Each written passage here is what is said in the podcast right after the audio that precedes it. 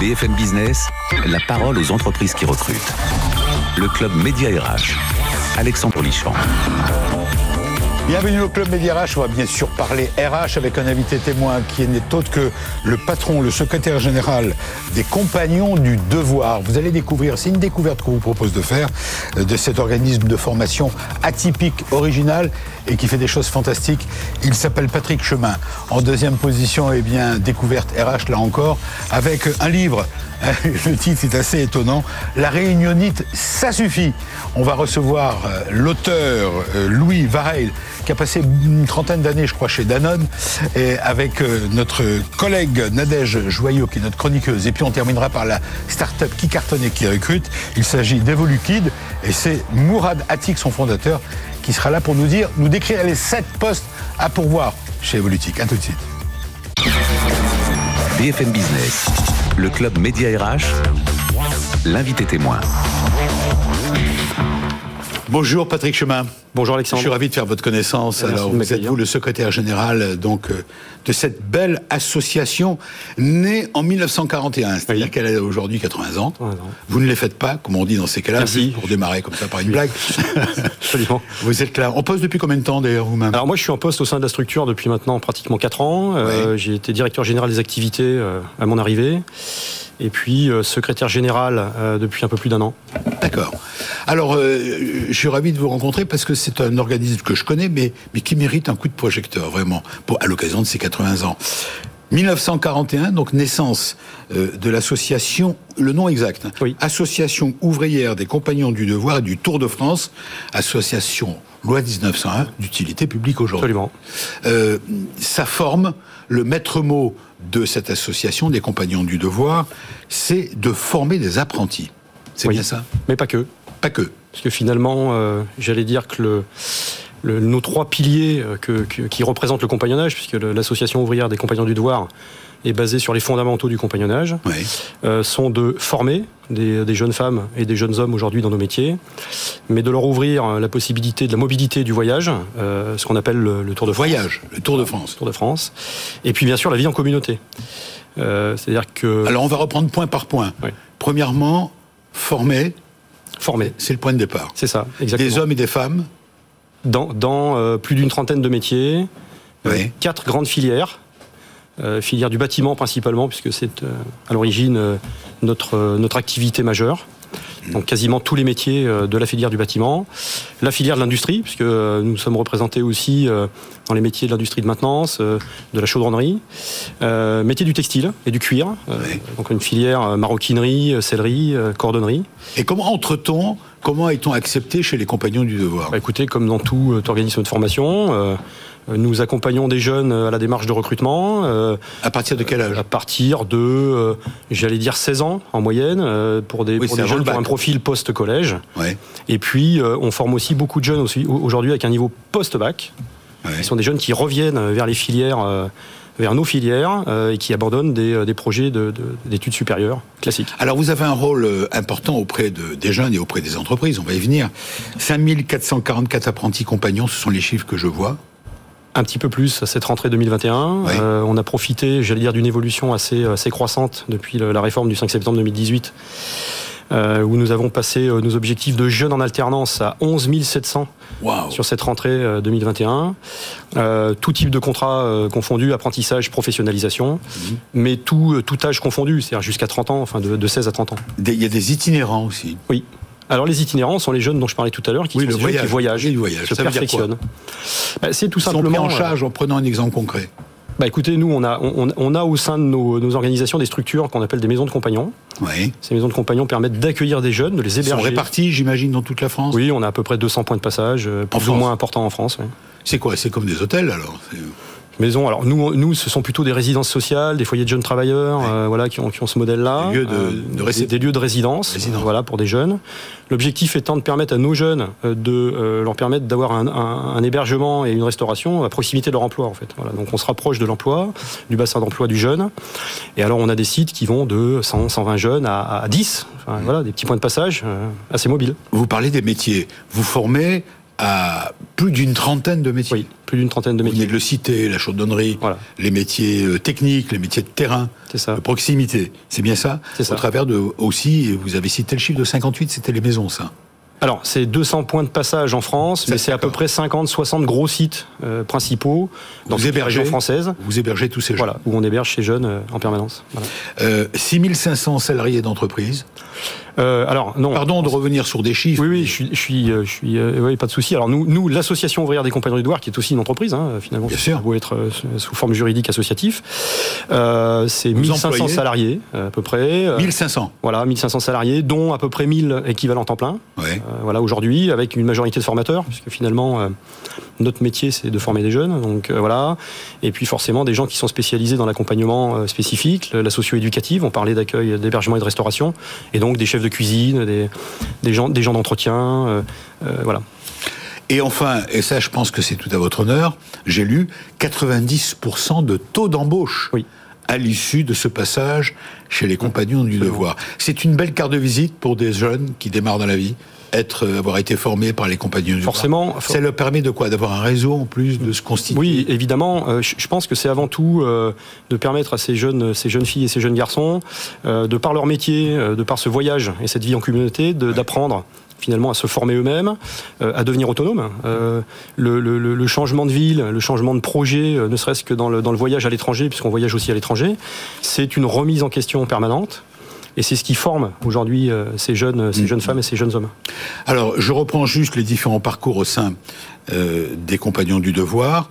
Euh, apprendre et pratiquer avec l'alternance, ça c'est un des points forts Absolument. de notre organisme. Obligatoire. Euh, après la troisième, 15 ans révolus, apprentissage. Oui.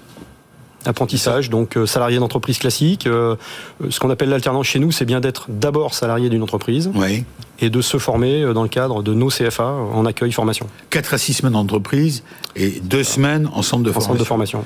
Après un bac général, deuxième possibilité, après un bac général ou technologique, moins de 25 ans, c'est post-bac. Post-bac. Là encore, qu'est-ce qu'on a? En alternance de- Il y a de l'alternance? Oui, Il y a des- chose. Avec euh, des parcours un peu plus adaptés, euh, des parcours des fois plus courts, puisque Passage d'un diplôme passage d'une certification classique, euh, éducation nationale en premier lieu, et rémunération. et rémunération, puisque les jeunes sont salariés d'entreprise, voilà, comme tout salarié. Alors bien sûr avec une, une rémunération des fois un petit, un petit peu inférieure à la rémunération d'un employé classique, mais voilà. Alors vous êtes très atypique encore une fois, hein, parce que vous êtes un organisme, je le répète, né en 1941, vous fêtez vos, vos 80 ans, c'est ça. Qu'est-ce qui vous différencie d'un centre de formation classique? Bah, je dirais que finalement, euh, déjà, nous avons euh, une, ci- une cible euh, qui est représentative des métiers dont je parlais tout à l'heure, c'est-à-dire qu'on Ouais. se, on se, on se cantonne à former sur ces métiers-là, toujours avec un aspect important dans le sens de nos métiers, c'est la transformation de la matière. Voilà, on prend en compte déjà cette, cette base-là d'entrée.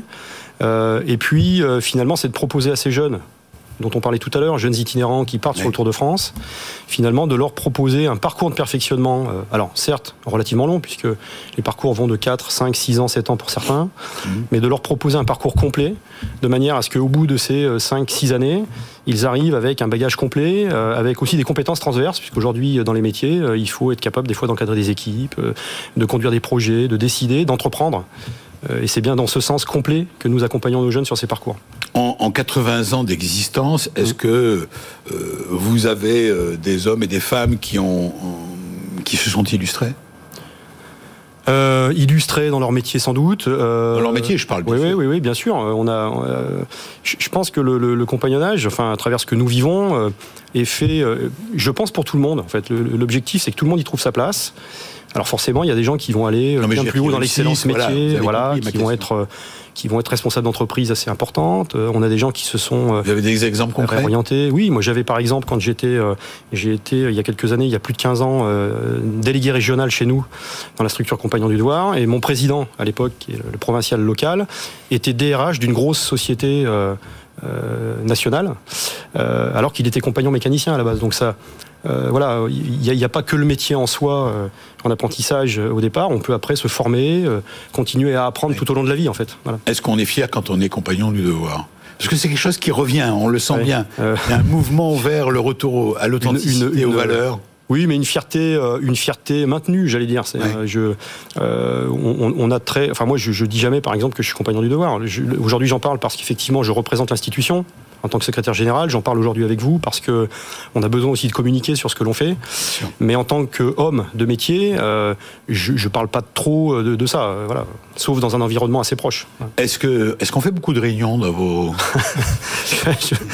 Je- je veux en venir hein, Ouais, je.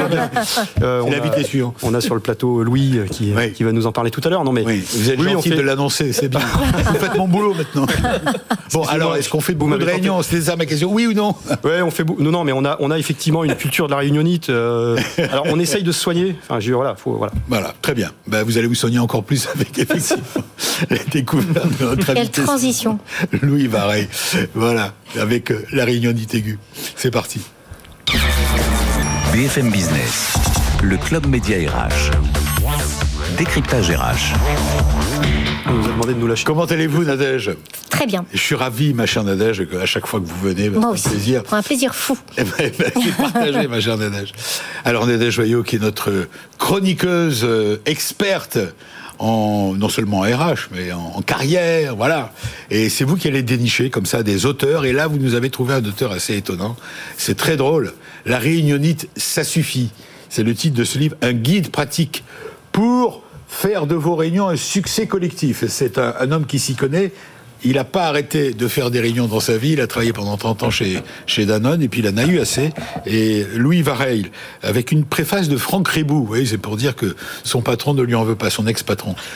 Oui, vous avez eu raison de sélectionner ce livre. Les 10 questions qui changent les réunions. C'est bien ça le principe. Absolument. Alors la réunionite, vous Oui. allez me dire, Alexandre, et vous allez le penser, c'est un air de déjà vu. Malheureusement, oui, c'est déjà vu, c'est déjà vécu, mal vécu, trop vu, trop vécu, et puis surtout, c'est pas résolu. Donc, euh, on pourrait dire, ok, très bien. Cela dit, avec la Covid aujourd'hui, la réunionnite. euh, Oh, ta, ta, ta. Justement, il y a d'autres problèmes qui se posent, nous allons les voir avec Louis.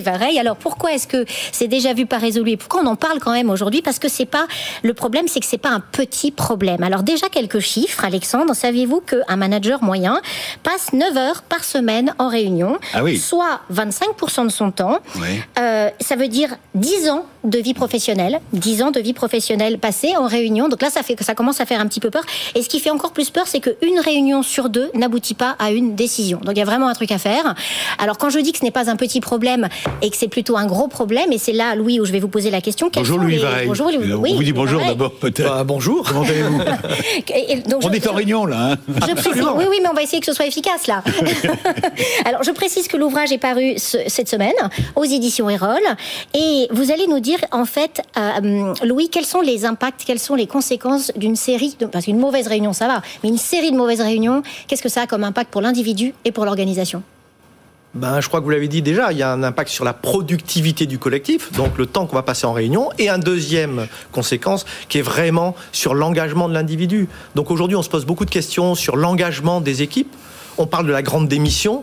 Ben, travailler sur les réunions pour que les gens euh, aient envie de rester. Alors, Alors, au passage, pardon, mais pour les téléspectateurs, pour ceux qui nous suivent sur BFM Business TV, euh, il y a des images de notre ami Gaps. hein, Ah oui, qui- absolument. Qui, est un ami qui vient souvent nous voir, le dessinateur humoristique.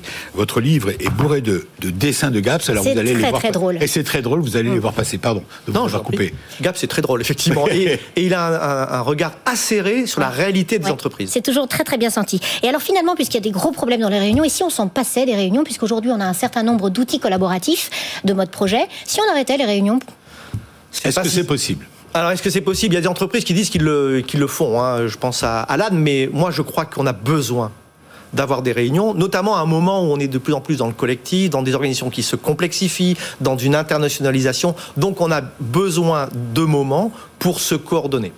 Alors, est-ce qu'on n'est pas, pardon, je me fais l'avocat du diable, mais euh, finalement, ce livre arrive à un moment donné de la société. euh, euh, c'est bizarre, quoi. Au moment du Covid, où on se dit, bah, il y a, a plus de réunions. Essayer de monter une réunion quand on n'a pas le Covid, on est suspecté de l'avoir. Donc, c'est difficile d'organiser des réunions aujourd'hui, à part le faire en visio, quoi. Bah, effectivement, la réunion a complètement basculé de la réunion essentiellement en Ben oui. présentiel. On est passé en distanciel et en visioconférence ou en audioconférence. Mais juste avant de passer à cette question du distanciel qui est fondamentale, aujourd'hui, alors vous êtes intervenu dans plus de 60 entreprises, vous avez animé vous-même 12 000 réunions dans 45 pays. Est-ce qu'aujourd'hui, il y a quand même des petites bonnes nouvelles? Est-ce qu'il y a des choses qui changent? Ah bah, Par rapport à ce que disait Alexandre, je pense qu'il y a des choses qui changent. Le fait d'avoir été confiné et d'avoir eu à faire des réunions à distance a appris en fait à être peut-être plus compact, plus ponctuel, plus décisif, mais on a perdu le lien.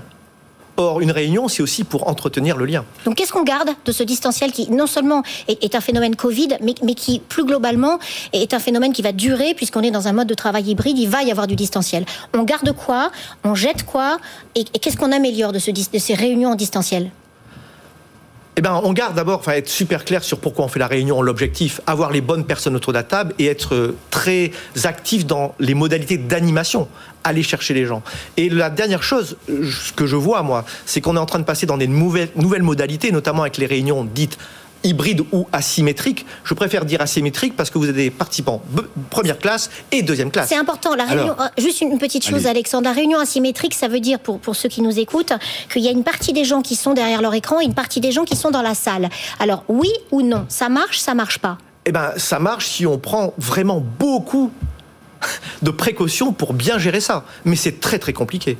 Et notamment. Ah, pas la solution, visiblement. Ah si, enfin, moi je peux vous faire une démonstration, mais en tout cas, l'animateur doit être obsessionnel des gens de deuxième classe qui sont loin. Alors, et savoir que les gens qui sont à côté de lui sont accessibles. Justement, Louis Vaille, j'ai vu, et, Nadège me le rappelait, vous êtes vous consultant depuis quelques années, vous avez passé 30 ans chez Danone, c'est ça? Oui, 26 ans. 26 ans chez Danone, vous avez quitté votre poste, euh, vous êtes devenu consultant, et vous vous présentez comme réuniologue. bah oui, je trouve ça amusant, mais c'est quoi un réuniologue C'est un nouveau métier. Ah ben oui, c'est un nouveau métier. Je l'ai inventé effectivement. C'est je répare les réunions et je soigne la réunionnite. C'est dire l'ampleur des dégâts là. On, doit vous appeler docteur alors. Ah, bah, je suis moi-même docteur puisque je suis vétérinaire de formation, mais au-delà de ça, je effectivement j'accompagne les organisations. Mais vous formez quoi Je forme. Bah, je pense que le, le truc que j'essaie de faire le plus, c'est de réveiller les gens, c'est de redonner espoir aux organisations que l'on peut améliorer la qualité des réunions. Et quelles sont les erreurs à ne pas commettre alors si on veut organiser une réunion? Allez rapidement. Bah, c'est confondre sujet et objectif. Ça, c'est le Point RH, c'est un sujet.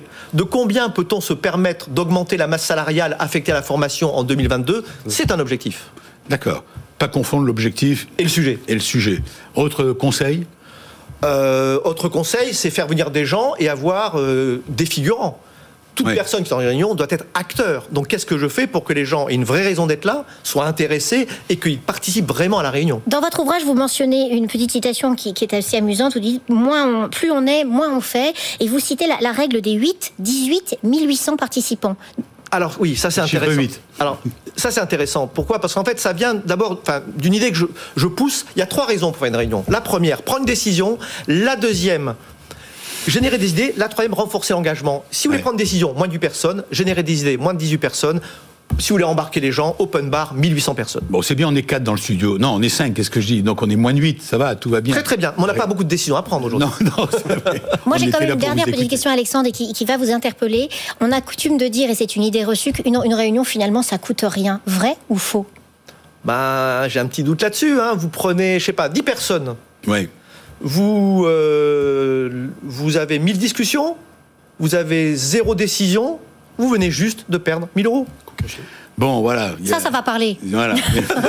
ça fait cher leur Mais oui Merci. Vous restez, vous, restez, vous restez avec nous. Avec plaisir. On va passer, euh, pardon, mais il faut qu'on avance sur le, sujet suivant. Là, c'est une start-up. Ils sont pas nombreux. Euh, je crois qu'ils sont une dizaine de. Ils vont nous le dire. Bon, la Réunion, je sais pas, ils en font dans la, bonne humeur. C'est une start-up 2016. Voici euh, Morad Atik avec EvoluKid. BFM Business, le club média RH la start-up qui recrute. Bonjour Moradactic.